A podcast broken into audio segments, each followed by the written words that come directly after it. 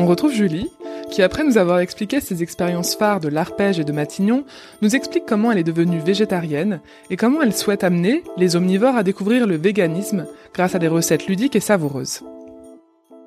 Moi, j'ai une famille ultra viandarde, euh, mais euh, mon grand-père, il était chasseur. Il a, y, a, eu de la viande à table à tous les repas de mon enfance, vraiment midi et soir, tous les jours. Je pense que euh, le déclic, il est venu à la naissance de ma première fille, qui, est née en 2002. Donc tu vois, ça date. Mais euh, entre depuis 2002, euh, ça fait 20 ans maintenant. Euh, j'ai été végétarienne, j'ai été végane, je suis redevenue omnivore. Et puis, même si c'est ce que ce qu'on appelle aujourd'hui les flexitariens, à savoir en mangeant de la viande une fois de temps en temps ou du poisson une fois de temps en temps. Euh, je dirais, ouais, ça fait quelques années que je suis végétarienne. J'arrive pas du tout à devenir végane. J'aime beaucoup trop le fromage, même si je sais que c'est pas un argument euh, quand, quand, quand, quand tu es un végétalien euh, convaincu.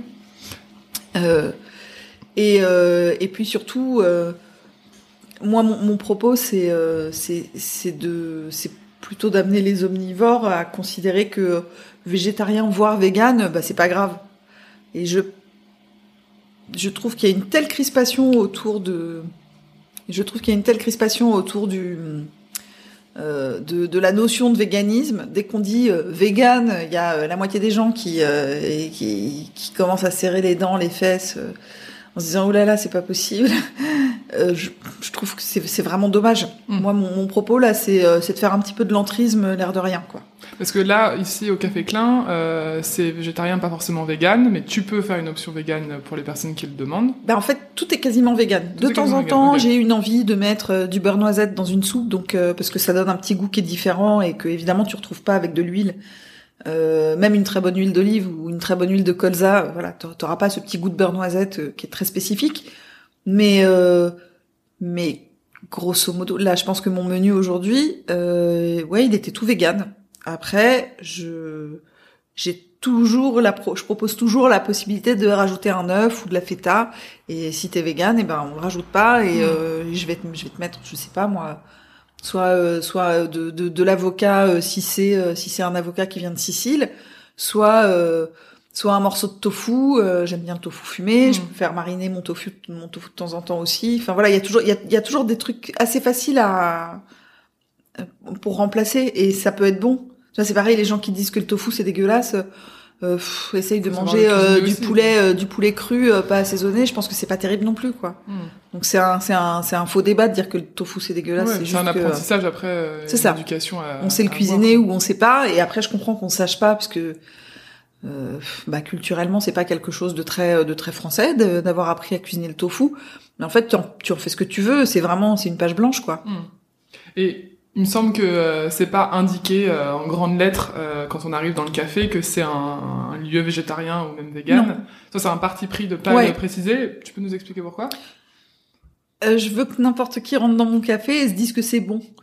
Et je veux pas que les gens ne rentrent pas parce qu'ils se disent oh c'est végétarien ou oh c'est vegan, bah il y aura pas de viande, il y aura pas de poisson. Non, en fait il y en a pas, mais si tu t'en rends pas compte tout de suite et que tu manges, t'es plutôt satisfait de ton expérience ici. Ouais. Donc, euh... toi, c'était un parti pris euh, écologique ou, ou euh... de faire du végétarien? Ouais. Ouais, c'était écologique. Euh... Bon, le bien-être animal, évidemment, c'est une notion qui est super importante, mais euh, mais au, au, au, tout début de mon de, de mon euh, cheminement euh, sur, sur, sur sur cette route-là, c'était écologique. Je trouve scandaleux la dépense d'eau, de, de, de réserve, enfin de, de je sais pas comment dire de tu vois de, de ah merde de matières premières et de enfin tout tout ce qui est euh, mobilisé euh, juste pour faire euh, pousser de la viande qui en plus la plupart du temps est vraiment dégueu et et mal élevée, mal faite. Enfin bon, c'est c'est ça, se fait pas. Le poisson, n'en parlons pas. Enfin, tu vois l'état des océans. Enfin, faut avoir envie quand même d'en manger du poisson. Hein. A priori, tout le monde sait ce que c'est d'être vegan, mais est-ce que tu peux nous reciter ce que ça implique d'être vegan? Qu'est-ce qu'on ne mange pas précisément? Eh ben, quand tu es vegan, alors en fait, quand tu es végétalien, tu ne manges aucun produit ni sous-produit animal. Ça veut dire que évidemment, tu manges pas de chair animale, pas de pas de viande, euh, pas de poisson, pas de poulet évidemment. Euh, c'est pareil pour les végétariens d'ailleurs, je tiens à le préciser parce que le nombre de fois où on m'a dit végétarien, c'est quand on mange pas de viande rouge, mais donc euh, c'est pas le cas. C'est euh, ça concerne tous les animaux euh, vivants, voilà. voilà, les végétariens c'est tout. Ils mangent pas de chair animale. Quant aux véganes, ils ne mangent pas de chair animale évidemment, mais ils mangent pas non plus de sous-produits animaux. C'est les œufs les œufs les œufs de poule, pas les œufs de poisson c'est évident parce qu'il faut tuer les poissons donc c'est même pas végétarien quoi mais les œufs de poule, euh, le miel, le lait, les, le beurre, euh, tout ça, ça se, ça se mange pas. Euh, et les véganes, ça concerne tout le mode de vie, donc c'est pas uniquement euh, le, la partie nutrition, mmh. c'est aussi euh, voilà, tu vas pas porter de cuir, tu vas pas porter de laine, tu vas pas aller aux zoos. Quand tu prends des médicaments, tu t'assures de pas de pas prendre des médicaments qui sont encapsulés dans un truc avec de la gélatine. il y en a de plus en plus. Euh, voilà, de pas euh, de pas te euh, te laver avec un shampoing qui a été expérimenté sur sur des animaux, etc. Bon, enfin bref. Après, finalement, devenir vegan en termes de mode de vie, je pense que c'est c'est c'est presque plus simple pour les gens. Je vois, je veux dire, décider de d'acheter un shampoing qui a pas été testé sur les animaux ou un rimel qui a pas été testé sur les animaux, ça va presque de soi aujourd'hui en 2022. Alors que bon, bah pas manger euh, du poisson euh, dans son pokéball euh, ou, ou, tu vois du, du jambon dans son sandwich, c'est plus compliqué. Et alors par exemple, parce que donc là tu disais pas de pas d'œufs, pas de beurre, pas de lait, pas de miel, en plus évidemment de pas de viande et pas de poisson. tout simplement là, si je vais en cuisine avec toi et qu'on fait, on prépare une recette végétarienne ou même végane, comment tu fais un gâteau sans œufs et sans, sans beurre et sans lait? C'est quoi les, les astuces pour remplacer les ingrédients? Bah, tu remplaces le, en général, le beurre, ça se remplace assez facilement. Tu peux le remplacer par du beurre d'amande, du beurre de cacahuète, euh, tu vois, ce genre de choses. Tu peux aussi le remplacer par de l'huile, hein, tout simplement, ou de la margarine. Bon, moi, je suis pas fan de margarine, mais, euh, mais c'est quand même un produit euh, qui, qui est assez, assez utile quand tu veux pas manger de beurre. Et puis, pour les œufs, bah, y a, moi, j'ai, j'ai plusieurs techniques. Alors après, ça dépend de ce que je veux faire. Mais si c'est pour faire un gâteau, par exemple, je vais remplacer les œufs par, par de la, par de la compote de pommes notamment.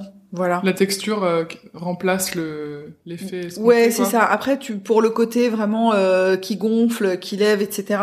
C'est c'est pas si simple. T'as vraiment une chimie de tous les ingrédients. Par exemple, j'ai un banana bread qui est totalement vegan et tu peux pas t'en douter si si tu le goûtes et que t'es pas au courant. Euh, et par ailleurs, si je fais le un carrot cake euh, selon les mêmes principes, vegan vegan, je vais pas obtenir le même gâteau que si je fais un carrot cake avec des œufs. Okay.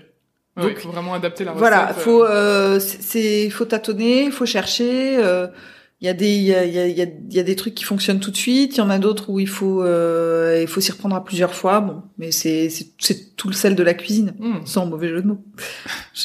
Et du coup, j'imagine que les blancs en neige, par exemple, pour faire une mousse au chocolat, c'est un peu plus compliqué, quoi. Alors non, pas du tout. Enfin, en l'occurrence, pour l'exemple de la mousse au chocolat, c'est pas plus compliqué. Là, j'en ai fait, là, justement, des mousses au chocolat qui sont totalement véganes. Euh, il y a plusieurs méthodes possibles. Là, la méthode que j'ai utilisée, c'est que j'ai fait une mousse au chocolat avec euh, du tofu soyeux. Donc, c'est un tofu qui ressemble un petit peu à un flan, qui est très tremblotant, euh, hyper hyper fondant. Et en fait, quand tu le mixes, tu fais rentrer de l'air dedans, parce que le, le soja... A, le soja a cette, euh, qualité euh, de euh, de bien foisonner en fait, de, de bien de bien emprisonner l'air quand tu le fouettes, que ce soit en lait, en tofu, enfin de plein de manières différentes, ça, ça, ça, emprisonne bien le lait. ça emprisonne bien l'air, pardon. et là, en l'occurrence, voilà, c'est une recette toute bête avec du lait de soja, du tofu soyeux, du chocolat. C'est à peu près mes seuls ingrédients. Souvent, en fait, moi, je, euh, je pars d'un truc que j'ai vu, d'une idée que j'ai trouvé chouette, mais ça peut être n'importe où. Hein. Ça peut être euh, dans un restaurant, ça peut être euh, sur YouTube, ça peut être quelqu'un qui te parle d'un truc en disant ah tiens j'ai expérimenté ça, ça marche bien, etc. Et en général, je fais des essais et puis j'ai toujours mon cahier là dans lequel je note tous mes trucs. Je je, je, je, je gratte des trucs en vrac euh, dedans en me disant tu ah ça, une ça marche. une version puis ensuite euh, la ouais. celle d'après tu mets un peu moins de farine, un peu plus de graines, etc. etc. Ouais. C'est ça. J'ai fait des pâtes à tarte comme ça qui sont et vegan et sans gluten. C'est un Et vrai travail sont, de chimiste, quoi, de, de Ouais, enfin, je dirais pas jusqu'à dire que je fais un recette, travail quoi, de non, mais- chimiste. Il y a beaucoup d'intuition et puis effectivement, euh, à force là, ça fait quoi? Ça fait 10, 12 ans que je fais ce boulot et euh, il y a des choses tu finis par les connaître, quoi, par savoir comment ça fonctionne, euh, par savoir euh, euh, comment réagissent les, les ingrédients à certains stimuli. Ou, enfin, tu vois, je dis des stimuli, je sais pas si on parle de stimuli pour des pour de la bouffe, mais euh, tu vois, si tu, si tu, si tu mets, si tu mets du jus de citron euh, sur une asperge euh, verte, elle va devenir kaki, ça va être moche. Donc Mm. euh, ça, je le sais, je, je le fais pas. Hmm. Mais c'est des petites astuces comme ça que le commun des mortels comme moi ne sait pas. Après, bon, je mets pas du citron sur des asperges, mais Tu devrais, c'est très bon. après elles deviennent kaki, comment on fait? Tu le mets au dernier moment, au Ah. moment de servir. Très bien. L'histoire ne s'arrête pas là. Pour découvrir la suite de cette mini-série, et si ce n'est pas déjà fait, pensez à vous abonner au podcast. Et si vous voulez savoir si Julie a enfin trouvé son modèle de vie professionnel idéal, rendez-vous au sixième épisode.